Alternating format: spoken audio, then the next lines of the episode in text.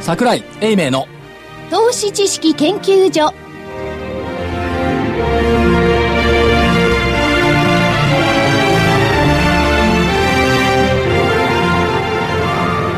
投資知識研究所場外乱闘編桜井泉の銘柄バトルロワイヤル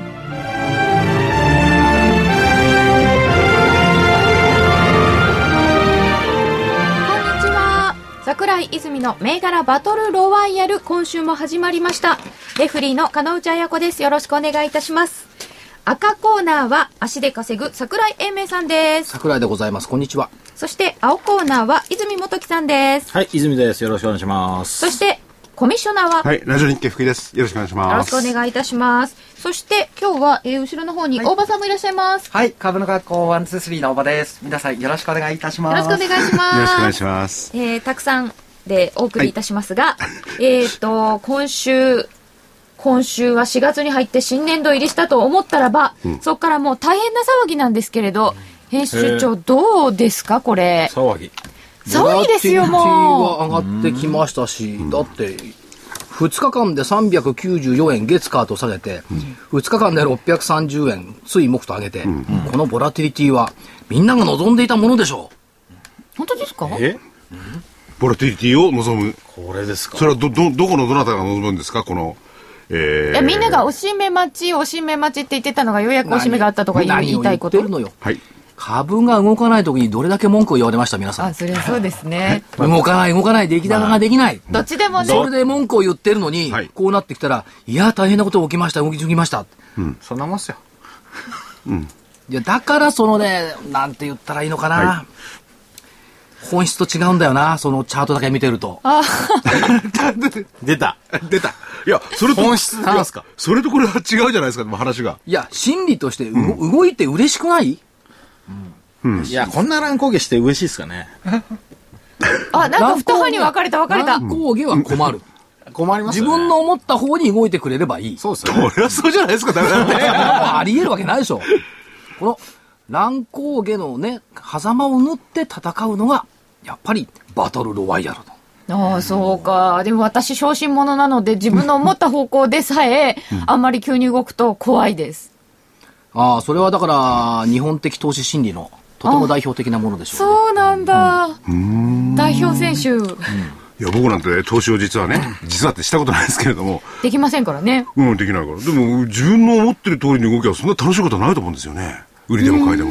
いや、逆にね、はいあ違の、うのベルレーヌっておじちゃんがいたでしょ、昔。はい。選ばれし者のえ恍惚と不安。うん。この二つ我にありっていう、格言じゃなくて詩があるのね。だから、福井さんが言ってるのは、選ばれしっていうことは、要するに自分の判断が当たった、その他に動いてるっていうものの、恍惚はわかるんですよ。だけど、あんまり思った通りになると不安になるの。まあ。こんなことがいつまでも続くわけがない。うん、だから適当なところでそれでね、えー行ってしまうっていうのが、ねまたそういうふうにね。おかめ八目的に言いますが、はいその適当なところが見つからないのよ。適当というのがね。いや、だからね、みんな言うじゃないですか。買うのは簡単だけど、売るの難しいらしいですね。と、売るのは難しい。売れば上がる。ほら、ほらだから今日は売、ればつかその手仕まいば上がる。いや、売りのプロ。 泉さんに来ていただいてんだから。何ほとぼりが冷めたから一週間空いて出てきましたかまらた。そういう下品なことを言 そううか。そうかそうか。またなんか、ね。当選的に。なんか違う方向に行ってないですか売られまでいも、や、それでもね、桜井さん、株価もすっごい動いたんですけど、債券ですよ、債券。あ、債券。泉代表、債券10年債利回り木曜日いくらまでいったか見てる見てないよな。見てるわけないでしょ。うん。これね、大半の人こうだと思う。株式市場に携わっている人たちの7割ぐらいはこうだと思う。そう。債券の10年債利回りなんか知らないよ。証券会社だって債券を扱ってるのに知らない人が多いでしょ。だけどね、これね、昨日の番組で言いそびれましたけどね、0.425までいったのよ、利回りが。これ、史上最低よ。2003年9月のあの銀行ぶっ潰れるって言った時よりも低いんだから。 2003年より低いってやっぱ異常じゃあのない時ですか。は0.43って瞬間的にタッチした後は、ブワーンと戻ったんだけど、木曜日戻ってないじゃん。戻ってね、私が見た時が0.435だったので、そこからまた下がったってことはい。でだすからよね。これ放送が金曜日だから、金曜日の引けだとどうなったか微妙ですけども、とにかく歴史的高値圏まで債券が買われた。日銀の発表を交換した学校で、うわ、金融緩和だと言って債券を買いに行った。この債券を買いに行くファンドマネージャーの心理ってよくわかんない。 0.5とかになってて、まだ買うんですよ。いや、価格で別にそれで商売すれまばあ、いいキわャけピでタすかルらゲイね。ンをね、得ようという発想なんですけども、うん。利回りからは買え今ない。買えないですよね。だから実際にね、もう先週ぐらいの段階から、9年ぶりぐらいのね、高値、まあ、やった高値っていうより、うん、うんそういう感じ0.545ねとか。0.55とかね、そういう動きしてて、これは0.43でもまあまあ視野には入ってきたなと思ってましたけども、日銀の金融政策決定会合とともにん抜けちゃった。ねえ。これはどう、債券のやってる、まあ買ってる人はね、どういうあれで買ってんでしょうかね。まあ、最後、最後は日銀が買ってくれればいいなんて。まあ、 最後はね、まとめて買ってくれるんだろうということなんでしょうけども、ここを取りに行ってるエネルギーが正しいのか間違ってるのか、あるいは日銀金融系政策決定会合を交換して株が上がってるのが正しいのか間違ってるのか、どっちかが間違ってるの、これ。いや、でもね、これ、まあ、すあの、この金利も含めてね、あの、世の中では、えー、デフレの方向を修正しようという動きがあるわけじゃないですか。これ金利と反しちゃいますよね、どんどんいやどんだどん。からデフレのこ方れ どうすればいいのかデフレのな方向を是正するんだったら金利は上昇しなきゃいけないしんだなかきゃいけないら、ですよね債券買う理論にはならない。ならないだけど金融緩和でジャブジャブで、債券日銀買ってくれるんだったら国債買っといて安全よねっていうマネーが入ってきてる。入ってきますよね。絶対歪みが出てはいますよね。絶対どっちか間違ってたるだ時間軸でいつどうなるかっていうことは少しずつ考え出すんでしょうけれど、まだ今のところそうはならない。だけど0.43の債券をね、10億、50億、100億買いたいですという臨業証を私は書けないね、怖くて。いや、むしろ上の人間が、ね、どうせ日銀買うからよ、どんどん買ってけよ、なんて言ってんじゃないですか。かもしれない。かもしれない。今だよ、今って、そうそう。どこまでも、長期でもなんでもいいから買っとけって。あのね、あの、機関投資家は全員と言っていいほど債券トレーニー出身ですから。株式トレーニー出身って、ほとんどいませんから。そうなんですかそうですよ。いい、だから、お大手の政府だとか、大手信託だとかのフええァンドマネージャーで、株式トレーニーからっていう人少ないですよ。でも債券の人トレーニーとってなんですか研修、あ、研修。トレーナートレーニングする人、おートレーニングされる人されるじ人ゃあ株のトレーニングがされていないってことなんですかね。携わったことがない。債券の畑の人はね。特に農林系なんかはみんな債券トレーニーだから。それ民族が違うじゃないですか違うよ。 債券の全然違人とう。株の人言語もね違うもん。日興証券という私がいた会社のはいトトレーディングルーム、昔新海にありましたけども、えー13階が債券部、14階が株式部、お互いにあいつらは人種が違うとやってた。いやっぱそうですよね、壁があるんですかなんか。や壁ってもうあのね、氏素性が違うの。おう生まれ育ちが違うの。なんかねそこで移動とかあ話るもしないと話なんかしない。しないんだ。会が違うし。いや、でもね、債券の人たちっていうのは、非常にマクロ経済なんか詳しかったりなんかして、一見インテリじゃないいですやだか。からね、会議の時はあいつら重宝なのよ。あ、もっともらしいことずーだずーだ喋ってるから、だだからじゃあ結論はっていうとそこが消えちゃうのね、で株式の方の私としてはね、主張したいだから債券の人が聞いてたらこれ怒ると思うけどね、そうそうそうそう大体バカにされてます株が、そうですおよ。前らどうせ株屋だろうお前関東東京だろうなどそんな、俺たちのねロットの10分の1もやってない何がエクイティだバカ野郎ってとこあっちゃロットなでのもか株やるのに債券してた方がいいっていうことでしょうあの当然でしょ見てないでいけないってことでしうょ、んじゃあ話し合った方がいいじゃないですか。話し合う意味がないでしょだってお互いに利益相反してんだもんそうかだから例えばだっねてなんか債券のトレーニーは債券の注文取り行ってんだ、株式のとあ株式のトレーダーは株の注文取り行ってんだから、利益相反してるんだから、話し合うわけがないわけがない。でも債券うじうじ組株式うきうぎ組とするとなんかうじうじ組はあんまり得意じゃないんですけどあでも、 でもでも、債券が先にこう、動いたときに、そっちに引っ張られるっていうのが、今までは多かった。うん、ロットが違うしね、で、あのー理論立てやすいしね、で一番大変なのは現場の個人営業よ、ね、3時までは株、株終わったら夕方までね、国債の消化、今ないかどうか知らない、夕方になると投信販売、エンドレス、でこもれねが一番大変でもこれまでのね、その理論じゃないけれども、通例から言ったら、株が上がれば債券価格が下がる。ね。債常券識価は格ねが上がれば株が、えー売られる。でも両方高くなってんだから、まあ、仲良くすればいいんじゃないかと思うんですけどね。それこそうそ、そう話し合ってね。いや別に仲良くする必要もないじゃん。だから、一時はトリプルだからってこと言われたけどね、あれはトリプル安ね。だダブル高のおーね、オンリーワン、円だけ安、これですよ。そういうこともあるかもしれないですね。うん、どう、などのう、かなこれを解釈すればいいんですか。どうなんね、所長。まあ、お互いにだから、あの売るものを持っているから仲が悪いんですよ。あ、売るものを持ってる。買う対象じゃなくて、売単るに評論家的に私は債券バタ、私は株式バタって言ってたら別に話し合って話すればいいんだけど、ターゲットが同じところに両方から攻めてんだから。まあお、客さん的にね、そう。例えば、検診連って農林系のね、株組織あるでしょ検診連お互いに顧客として持っていて、こっち債券進めて、こっち株進めてんだから、そりゃ一緒になるわけないじゃん。あ、俺がね、債券のトレーダーでも、トレーニーでも言う。株これから、あの、どんどんどんどん売られますから債券に移してみましょうよ、なんて。社内、社内であっちのこそを ね、こうダメだって言っちゃってん だから。なんだ、営業トークだったんですか。なんだそうか。じゃあ、お知らせの後は先週の振り返りです。はい。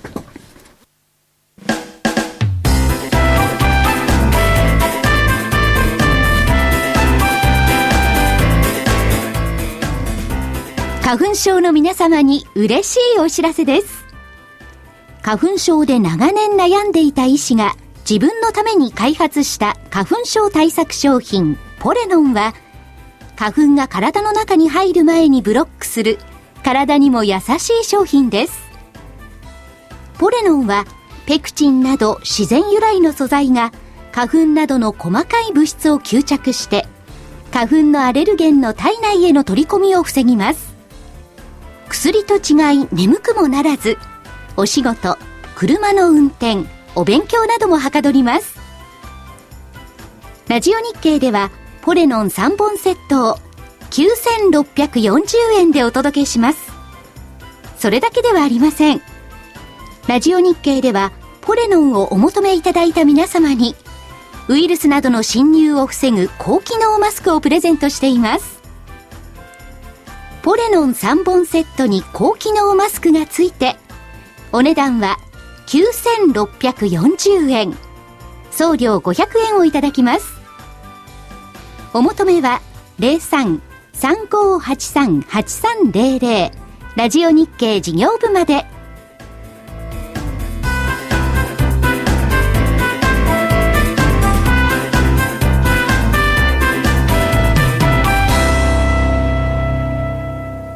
桜井泉の銘柄バトルロワイヤル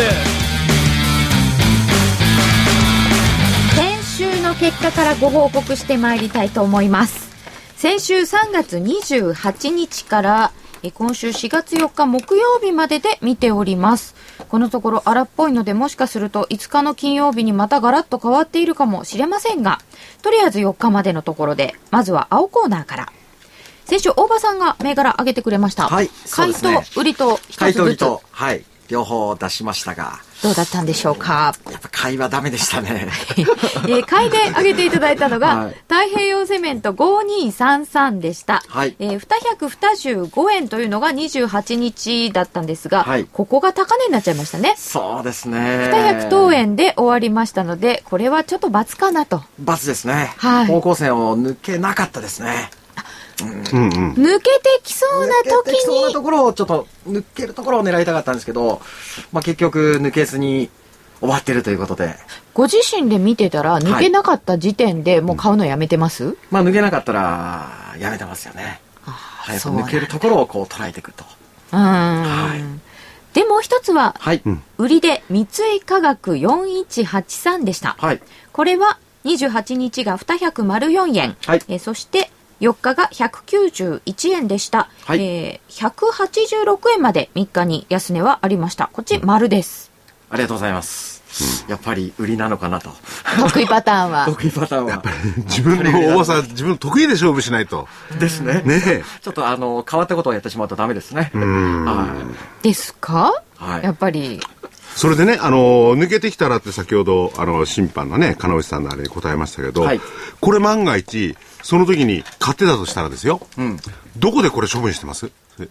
もう、あれですよね。もうすぐすぐあのー、まあ、方向線抜けて、逆にもう方向線を割り込んだら、一旦ロスカットですよね。あ、もうそこでロスカット。もう一旦ロスカそットれ以上は追わない。追わないですね。もう次上がるからなんていうことは考えない。いや、まあ、あのー、方向線が上向いてれば、んまた再度抜けるところを狙ったりはしますが、ええまあ、一旦、方向線上向きを抜けて割り込んだら一旦逃げる。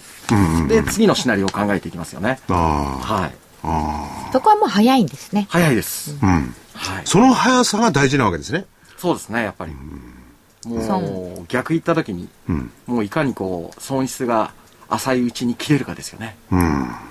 損が大きくなるとなかなかもう売れなくなってしまいます。売れなくなりますよね。はい。思惑通りにいかなかった場合は、すぐということですか。そうですねはい。でもそのうち三井化学もそうですけど格言はね、電気が消えたらお化けが出るえ、電気が消えたらお化けが出る。電気が消えたらお化けが出るって知らないいや、知らないです。電気のセクターがダメになったら科学が出てくる、あ化け学。うんうんうん。それは知らなかったな。電気が消えたらお化けが出るってのはそのうちねまあ夏も来ますからお化けもそのうち出るでしょうよそうか、じゃあその後は電気がついたらお化けが消える。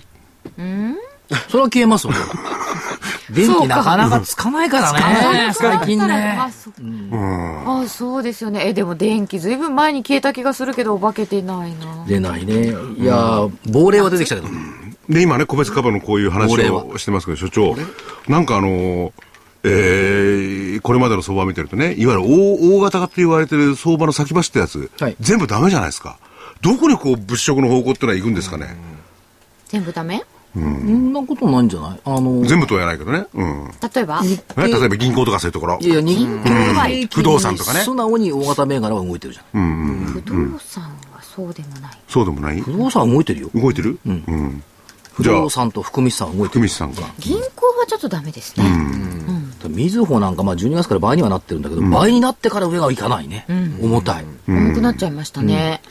でそういうのを見てると、じゃあ、個別株にそれを話を下ろすんですが、はいでどういう業種で見たらいいのか、それとも個別株だけ見てる必要があるのか、どっちなんですかね、これからの相場。いや業種で見ない方がいいでしょ個別だけで見ちゃう。うんだって難しいや、そりゃ。なんでこの番組を聞くより仕方ないですよね。そう そういう人たちでも、所長の常日頃の主張から言ったら、やっぱり個別ですよね。個別ですよ、業種で見たってだってみんなが同じ業種でもさ同セクターの中でもやってること違うんだからうん。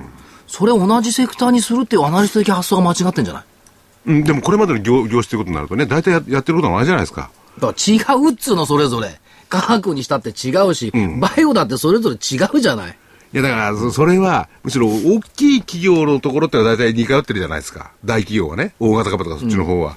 それ以下の以下という言い方がどういいのかどうなのかわかんないけど、それになるとやっぱり確かに同じ科学にやってもいる、何やってる、金やってる、ばらつきが出てきますよね。はいその電気の後お化けみたいな、うんそういう傾向、あとなんか相場の初期の時には、銀行っつったら銀行みんなでダーみたいなのありますよね。うでんちぎんだドケーッみたいなね、ありましたよねそれって初期ですかね。うん初期と末期、だって末期ってバブルの最後ってみんな何でもいいから、ね福見さんだ急でしょだってドーンといったじゃない、石川島だろうが東京ガスだろうが関係なくドーンといってドーンと天井つけて終わったじゃない、あーそういだうから時は初一期緒なかんだ末期ですみんながみんな同じように動き始めたらちょっと注意あーってのもあるかもしれないねなるほど。うん。じゃあ、戻りますよ。だって個別なんかさ例えばさ3週間ぐらい前じゃんアンジェスって言ったのああ、言いましたね。れ9万円台だよすごいことに。で、昨日瞬間27万円だよ、3倍よ。これはバイオセクターも減ったくれもないよね。 ナノキャリとかカイオムとか上がってないんだもん、こ上がってないれ。ですよね。で水曜日も報道があって朝から買ってたのに、一時に正式発表があって、もう一台買うんですよね。ねあそこがすごいなと思いました。だから同じセクターの中でも、だから先駆したものと、こう、で、出遅れてて、最後に本尊見たくな、なんか材料出してくる銘柄とか、そういう見方しないと個別でやっぱり違うって。でもまあ、難しいな。でも絶妙難しいで、すあの、ほら、はい。加納内さんがこう否定したアンジェスね。アンジェスもなかなかですねって言われたから倍になったもんね。すごい来てますよね、これ。もう悔しい。悔しい。悲しい。残念。ということで、今週の銘柄赤コーナーは、先週の銘柄は、細川ミクロン6277が参考でした。そ6277っか。は入れてたうん、一応参考銘柄になったと思われて喋ってたま喋ってましたす。よははいい。えーこれ814円から771円。で、えー、29日に819円がちょっとありましたが、えー今のところ、うーん、14日が急に上がってたのかなこれは、あんまりいい展開ではなかったです。そう。はい。×。バツね、はい。野村工芸社9716がもう一つ参考でしたこれは519円から500等円です、えーこれもまあちっちゃいバツ519円つけてるところが決算でしたかこれ両方ともね、これね、あの、高く上がってきたところではあったんですけど、まあその後の推移から見たら罰ですわね。まあそうですかね。ということで本命、はい PGM2466、これは8万7000円から下げるところがありましたが8万7000円同じ値段で着地なので三角です。これがね、強みだよね。だって木曜日の2時半頃まで、上回ってなかったんだもん。なかった8万6千ぐらいだったの。しかも安値、2日の日に7万8千まで突っ込んで、からでも8万7千変わらずで戻してくれた。よく戻りました。罰にならない本命株もまだ続けられた。 2時半までバツだったんですかバツバツ。じゃあバツに近い差額ですね結果的にはイーブンです。イーブン。でもあの丸がつかなかった赤コーナーっていうのを私はもしかすると初めて見たのかも珍しいです珍しいねですよね。僕来るときはもう桜井さん圧勝ですからね。 だからね、はいやっぱり東証一部銘柄に行っちゃいけないんだよ。なるほど。桜井さんはやっぱりね、東証一部じゃない方がいいと。うーん今回いやでもパシフィック悪くないと思いますよ。うーん。いやー、げ PGM うん、月曜日の日にバロンズ読んでてゴルフの特集だったから、今週は PGM の週かなとか思ったんですけど、そこまでは甘くなかったね。うん。ちなみにそのバロンズのコラムって、はい。ようやくラフから抜け出した。おうえーアメリカ国内でのゴルフのラウンド数は2012年5.7%増加、10年間減ってきたやつが増加になった、ああ。昨年アメリカのゴルフ場では約4億9000万ラウンドが行われた、88億ホールのプレーが行われた、 18億。えアメリカもゴルフちょっと低調だったんですか、それはリーマンショック以降のあの動きを見たってずいっうとと、うんあそうだったんだまだ過去10年間で5500万ラウンドも減少しちゃったでも2012年には増加に転じた、そうか、タイガー・ウッズも復活してきたし。あそうですよねうん。うんんまあゴルフとかね、うん。あのやっぱりちょっとお金はかかりますけども、えー高級プレイみたいなものってのはやっぱこれからいいんじゃないですか、うん。まあ日本だってそれプレー、ゴルフじゃないけれども、えーデパートなんかでもね、高級品が売れ出してるっていうんだからね。趣味の消費とか趣味の用事旅とか行とね。か、クラウンが売れるっつうの、ピンピンクのクラウン。いや鈴木の春とにクラウンだみたいなしかもなんか奥さんが見に行きたいって言ったから見に来ましたみたいな方々がだから基本的にポテンシャルでお金持ってんだから使う気になればどんどん消費は伸びる、それからなぜ消費が伸びなかったか、買いたいものがなかった、そうよく言いますそれからデフレで物が安くなってるから使おうと思ったって使えなかった、ハンバーガー100円で食べられるんじゃ使えないでしょ、うん。これは2500円のハンバーガー出したら15倍使えるんだからうんうん。使えるでもハンバーガーそのものはね、マクドナルドなんて本家でもこっちでも売れてないって言うんですよね。だって安くてまずまずいとは言わないけど安いからだいや、本家はね、もっと安いのはぜひそっちが売れてるんだって。だけど、基本的にハンバーガー屋さん空いてましたよ。今日そういえば新横浜で。ハンバーガー食べたんですもんね、今日。マック食べたあ、けマックど、食べたんですか、そうですか、ガラガラ。うん。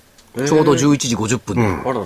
なんか桜井さんのマックってあんまり想像がつかないマック好きなんですよ、所長は。そうなんですいつもマックですよ。うん、いつもマック。マックとポテトね。マックポテト。うん、あと500円のラーメンだもん。 500円のラーメン。なん貧乏だからつうことでしょうか、化石が少ないから。はい。またそんなお仕事をたくさんください、福井さん。夜違う。お願いします。聞いてねえよ。はい。で、なんかそ、それで思い出したのは、あの、一級を上げてらっしゃったなと思って、社長そうが。そそううててまましたよ、10万円で乗っかっ一てる級がまたね、結構良かったので、なんか、前に、インタビューを書いてらっしゃいますよね、社長さんが。うん森社長はいそうはいそうそう。それをなんか見つけて、読んでて、面白いなと思っておりました、今週は。森社長ね。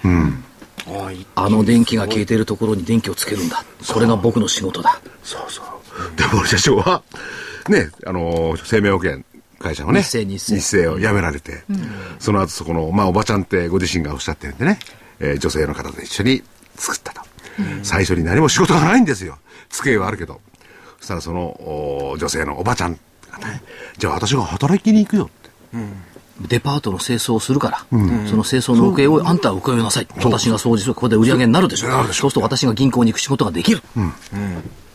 このおばちゃまに助けられたよね。そう。それが今やね。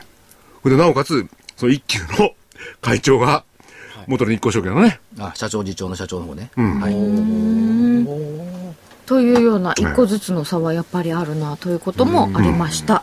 えー先週分は三井化学売りというのが丸はい。だけでした。丸ちょっと少なかった先週。今週はどうでしょうか。ねえ。はい。はい。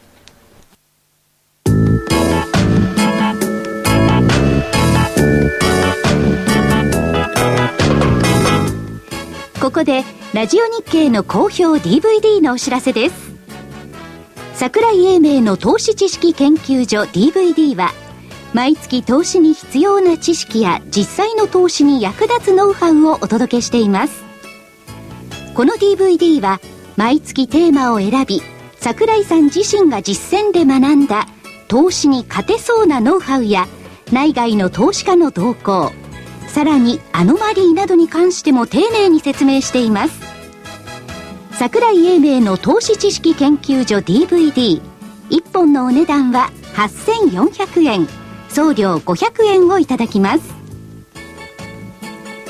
また徳間書店の大岩川源太さんの投資カレンダー実践塾 DVD も毎月発行しています来たる月の投資戦略をどうすればいいか投資カレンダーに基づいて大岩川源太さんが分かりやすく解説します投資カレンダー実践塾 DVD お値段は1本7350円送料は500円です桜井さんの DVD 健太さんの DVD お求めは東京03-3583-8300 03-3583-8300ラジオ日経事業部まで桜井泉の銘柄バトルロワイヤルそれでは今週のタイトルマッチです。まず、青コーナーから伺いたいと思います。大場さんからですかはい。はい。えーっとですね、今週、まあ先週のリベンジということでですね、はい。ちょっと買いで、また行きたいかなと。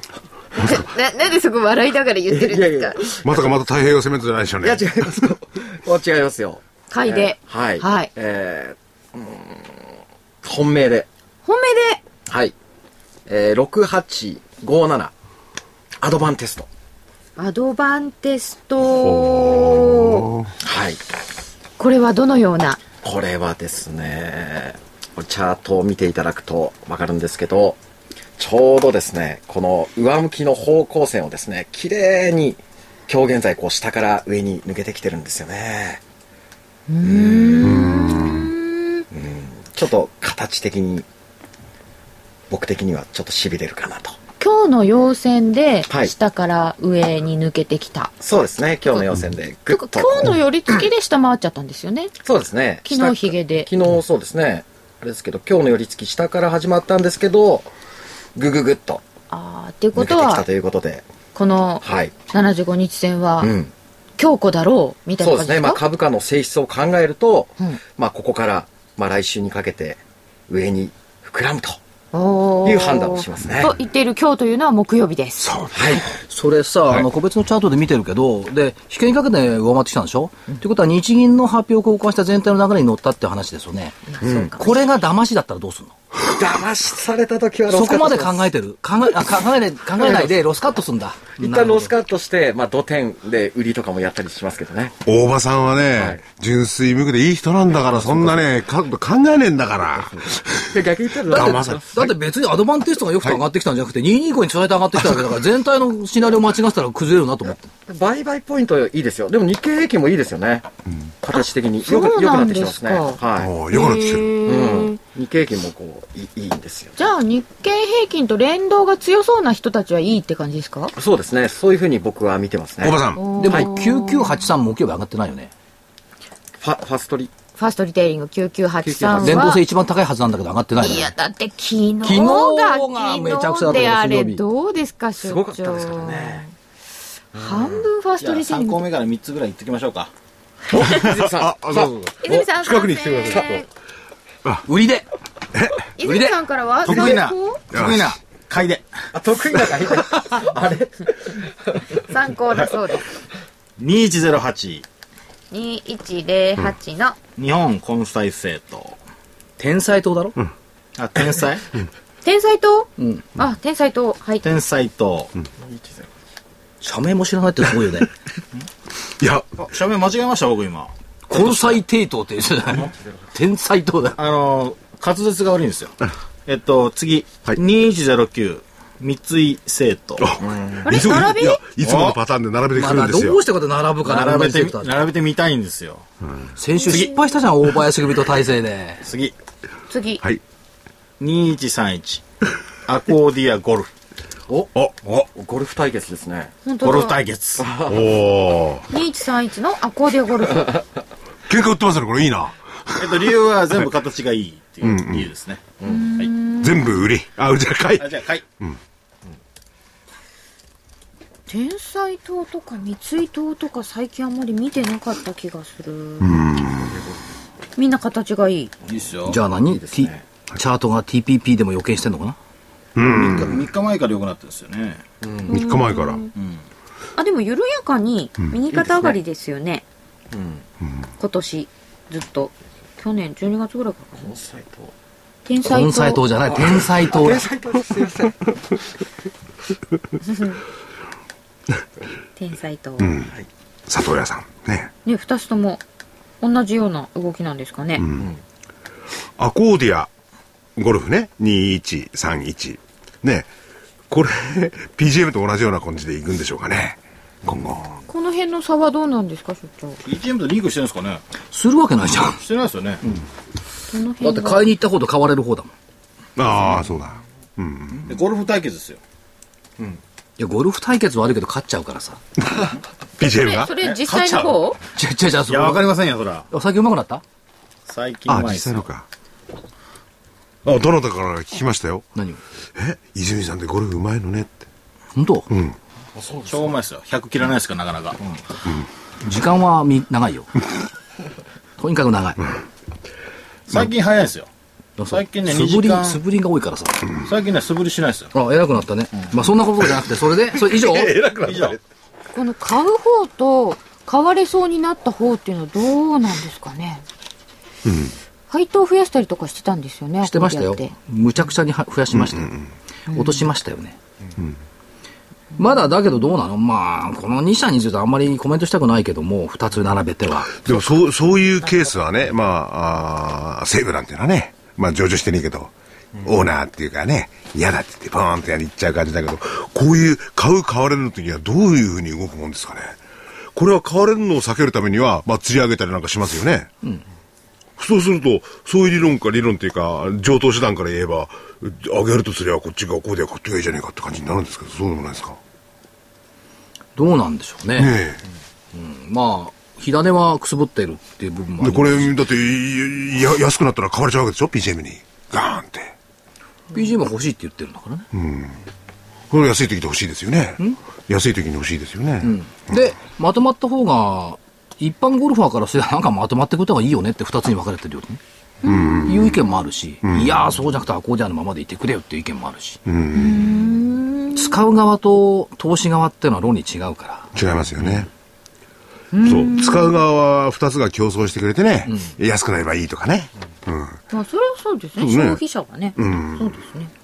ということで青コーナーからは本命アドバンテスト6857参考に2108天才党2109三井政党2131アコーディアゴルフ全部買いでいただきました、では続いて赤コーナーからはいかがでしょうか、参考ではいちょっと変わってきたなと思うのが4927ポーラオルビス、おお。ポーラオルビス4927ポラ化粧品だ。 3000飛び60円で終わっています広報 IR 担当の斉藤明子さんが言ってました、特にアンチエイジングとホワイトニング領域に研究リソースをリソースを集中しました高いスキンケア商品比率とダイレクトマーケティングが強みですそのまんまやんか広報さん美人さんです斉 藤さん綺麗だもんねよなんか違うんですよやっぱり、お聞きの、あーこの番組をお聞きの皆さん、えー、所長はそうおっしゃってますけど、決してあの、広報の斉藤さんの、えー、清楚な、そのイメージに引っ張られてそのこと言ってるわけじゃないですよね。アジア、特に中国での展開も加速している。うん。年平均2、3%成長、営業利益額も同10%以上の成長を中計画では目指している。うん。女性をターゲットにしなきゃこれからなかなか儲かりまへんで。女性だけの説明会をやったりとか、なかなか IR も特徴的で斉面藤白明いです子よねさんがね、いる限りはね、ポーラは強いと思うな。次の銘柄。参考銘柄。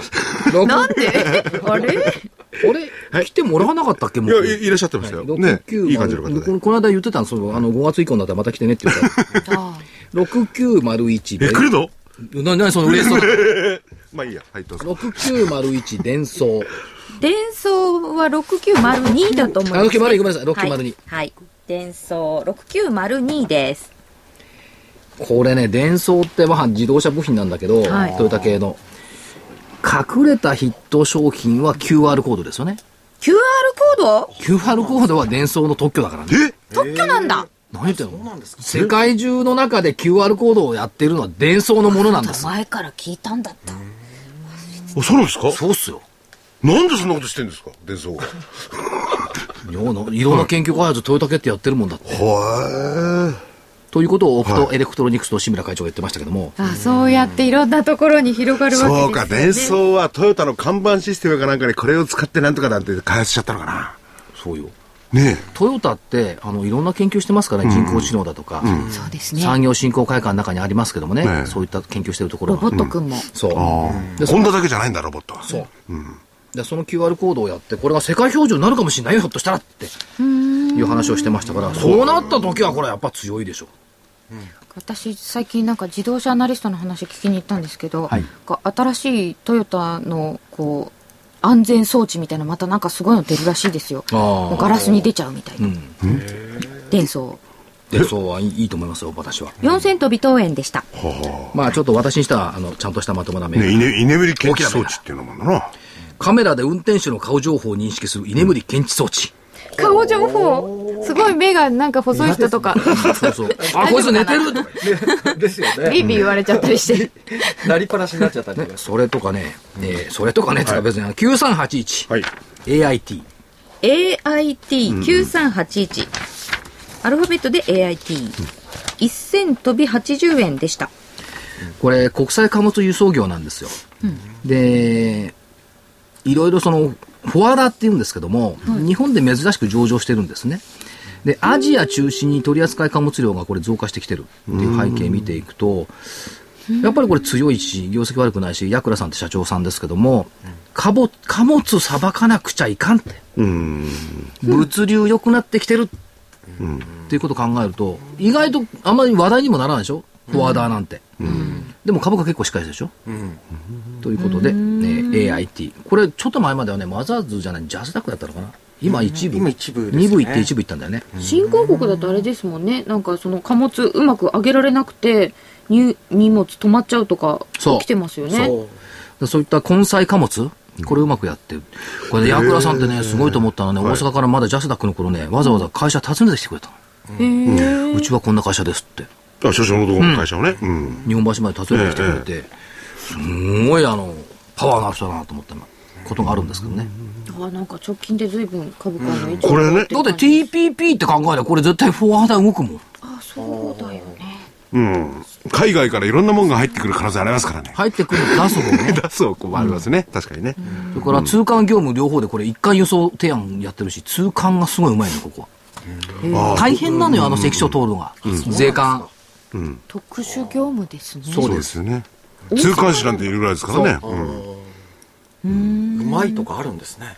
そりゃここをこういうふうに書類書くとかいろいろあるじゃない、特に新興国なんかいたらいろいろ難しいんだから、でやっぱりああいうのっていうのはいろんなね、あの、国境をまたぐと犯罪とかそういうのもあるでしょうから、信頼されてる業者っていうのはあるもでしちょうろ、んね。はい、それと船のね、荷物の部分をちゃんと確保できてるかどうかとかね、そうか。でも場合、相当その、国際的な経済とかそういうのに詳しくないとできないですよね。動くから事前にキープしておこうってことでしょそう、そうそのノウハウをやっぱり持っているうん。ということでいくとちょっとニューフェイスでいいのかなはそれからもう一個、い。はい。さっき一挙の話出ましたけども、こいつもすごい2764平松平松2764は677円で終わっております、合ってます677業績絶好調、9月期業績見通しすでに上方修正、中之島にラフェット平松というのを出したらしいんですけども、はい。集客売上ともに予想以上に動いている、着実、で平松社長ってこれすごくって、シェフとしての名前と経営者としての名前分けてるのよね、ああ、シェフとしては平松博之、社長としては平松博俊、違うのこう同じ人なんですよね。同じ人あ、そうなんですか。だシェフとしての名前と経営者としての名前が違あ、ちゃんと分けてるんだ。そう。偉いうな。でも、はい。料理は自己表現だ経営も自己表現だ全て自己表現の世界だから息は抜けないっていうのが平松さんの言い分えは自己表現なまだ平松さんっていうのは、あの、キッチンっていうのが立ってんですよね。やってますよ、オーナーシェフオでーすかナらーシェルだ。ほいでねかっこよかったですねいや地元でフレンチって言ったって地元には地元の味があるから、例えば山形に平松出すんだったら、山形出身のシェフをトップにしなくっちゃダメなんだよ地元出身のやつをも持ってきて地元の味にしなきゃいくらフレンチって言ったって地元で受け入れられないってのを数年前に言ってましたレフリー。山形出身。山形でフレンチ。どういう味をフレンチだろう考えれいのこかれフレンチ食べさーとか言うのかフレンチっていうのがなかなかね。な。なかなかね。と思いますが、えーでも平松も本当に結婚式関係とかも好調だそうで。なで本命あ平松本命ではない。まだ本命があるね。6920レーザーテック6920のレーザーテック。こちらが本命で。ここに今日新横浜まで行ったからはい。ランチはマクドナルドだってなるほど。なるほどかどうかよくわかんないけど。 え、ここ横浜にあるんですか新横浜新横浜まで行ってらっしゃっ行たっ。てきました、はい。えー半導体液晶検査装置の技術はぶっちぎりにいいでそれだけではこれ伸びっていうのはやっぱり限界があるから今や手がけてるのがリチウムイオン電池向けの検査装置それから太陽電池関連の検査装置両方見てきました、はいすごいわやっぱりそれから電子顕微鏡レーザー顕微鏡これ3次元顕微鏡で、まあ、シェア10%ぐらいなんですけども、他やってるのは、えっと、オリンパスだとかね、金エスなんかやってるんですけども、こういったところも、うんブチブチに戦っている。大株主、武田和平さん。ああ、出た。ずっと持ってる。へー。あ、でも、その半導体検査装置とかそういう検査装置っていろんなメーカーがあるじゃないですか。はいよく聞くんですけこどれね、川上のところでね、初期の、最初の段階でもう半導体作るものの検査。素後材かとらかせそういううん製品の検査というよりも、ももっともっとずいぶん入り口のところの検査をやってます。これもぶっちぎりの技術。で、ここが持っている技術っていうのは基本的には光っていうのを通し中心にやってる技術ですから、検査測定は、これはもう圧倒的にぶっちぎりで強い。いや、それ言い切ってもいいわけですかいいです。技術力は完璧。完璧と言ってもいいんですかぶっちぎりで強い。この部分は。いや、そそれは世界でないとかそういうクラスはつけられるんですか世界は言ってなかった。でも、まあ、あの、アメリカ、それから中国等々、はいやっぱり外への輸出関連がでも多い。マスクブランクスの検査装置はシェア100%って書いてはありますい、強いんです、本当に。それが何だかわかんないですけど。それってだから100%皮紙の部分なんですよね。でいずれ製品にも出ていこうということで、パワー半導体とかそういったものにも今、出ていき始めた。ということで、はいまあ、あの、いろ、いろんな試行錯誤はしてますけども、えっと、そういった意味では、技術力ナンバーワン。武田さんはね、でごめんなさい。ど結構持ってるんですか10位の株主かな。あそうですか。えっと、株価は1878円で木曜日終わっておりました。取締取締役管理本部長の内山さんにお話を伺ってきました。この方は、あの、個人筆頭株主ですね。創業一族はで、個人筆頭株主の方ですけども、内山管理本部長にお話を伺ったところ、技術をバックボーンとして、とにかく研究開発を進めるという特色を出していく。で、世界中で、うちでしか作れない製品って今まで出してきた。い。あそういうのいいなで、ないものを、世界にないものを出していくっていうのが、レーザーテックの方針だし、ただし、えー、B2B ですからね、検査装置だから、お客、顧客には見えないんだけども、とにかく技術力はすごいんだよ、うちは。っていうことをおっしゃってました。で、見てきました。あの、はい半導体のクリーンルームとか全部見てきた、製品も。ええ確かにすごい。っていうことで、これ今度一回投資家さんにも見せてあげてくださいね、みたいなことをね、言ってきました。で、2番目、はいこれが一番いいと思う。グローバルニッチトップ。これを目指す。グローバルのニッチのトップ ね。グローバルのニッチのトップって、その通こりだれ、けどっどかで聞いたことあるでしょグローバルなニッチでトップ。そうですよね。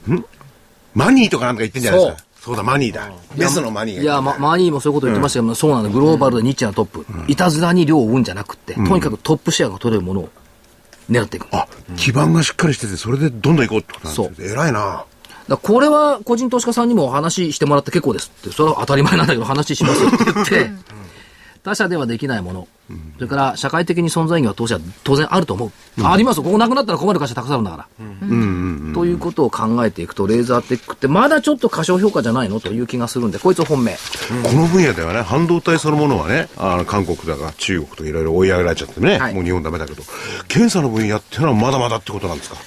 まだまだっていうか、まだ強いですよ。で、もちろん半導体総体で見ればね、あの、韓国、それから台湾台、湾出てきてますけど、あねただし、ちょ外で作った人からドルドル取引が多いから直接円安効果ってはないんですけども、ええ製品競争力ということでいくと、円安になってるから、競争力ついてきてる。あ、なるほど。これはね、あちこちのメーカーさんで伺うと、みんな一緒の話ですよ。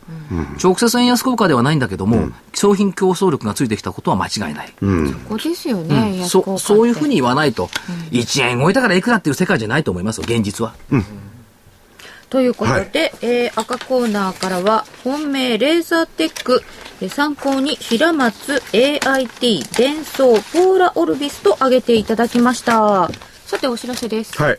えっ、ー、と、ワン、ツー、スリーの河野さんはやりますかお知らせを。いつものお知らせをやりますか、それとも私の方から先にやりましょうかどうぞ、河野さんやってください。はい、ありがとうございます。はい、えー、株の学校ワンツースリーの河野です。こんにちは。えー、これから株取引を始めたいという方、そしてテクニカルチャートを学びたいという方は、ぜひ株の学校ワンツースリー無料ウェブ動画セミナーにご登録ください。株の学校ワンツースリーで検索していただきますと、えー、ワンツー、株の学校ワンツースリーホームページがございますので、トップページの右側の赤いリンクボタン、無料ウェブ動画セミナーの、えー、リンクボタンの方に、えー、お名前、そしてメールアドレス、を、えー記入してご登録ください。えー、123の、えー動画をですね、皆さんに、えーお送りさせていただきますので、ぜひご登録お待ちしております。はい。ありがとうございます。ということではい、ということで私の方から。はいえー、ね、大場さんいらっしゃってはいくれてますけれども、大場さんと、おカバの学校ワンツースリーの講師のです酒井さん。はいそれで、えー、その酒井さんと坪倉さんね、はい坪倉さんよくえーここにいらっしゃっていただいてるんですけど、その、お3人がですね、それぞれ作った DVD、えーパート1、カバの学校ワンツースリーの、それは酒井さんと大場さんなんですけど、下げで儲けろ。そうですね売りチャートはこう使え。はいで、パート2、これは上げでも儲けろ、買いチャートはこう使え。これ、坪倉さん、あ酒井さんですね。はいえー DVD、その具体的な方法、売りの方法、そして買いの方法をね、はいえーこの中でいろいろお話ししていただいております。えー価格の方、それぞれ8400円、プラス送料500円、2本まとめて、えーパート1、パート2セットでお申し込みいただけますと、2100円安くなると。はいね。はい。今回はですね、はいまあ、デートレ型シューティングトレード法ということで、ちょっと、シューティング、はい、入ってますんでね。でパシパシいきそうですねはい、そうそう、それはすなかなかすごくてね。で、お求めの、おえー方はですね、東京0335838300まで、ぜひ電話をお願いします。はい。桜井泉の銘柄バトルロワイヤル今週はこの辺で失礼いたしますまたお会いしましょうさよなら。失礼します。失礼します。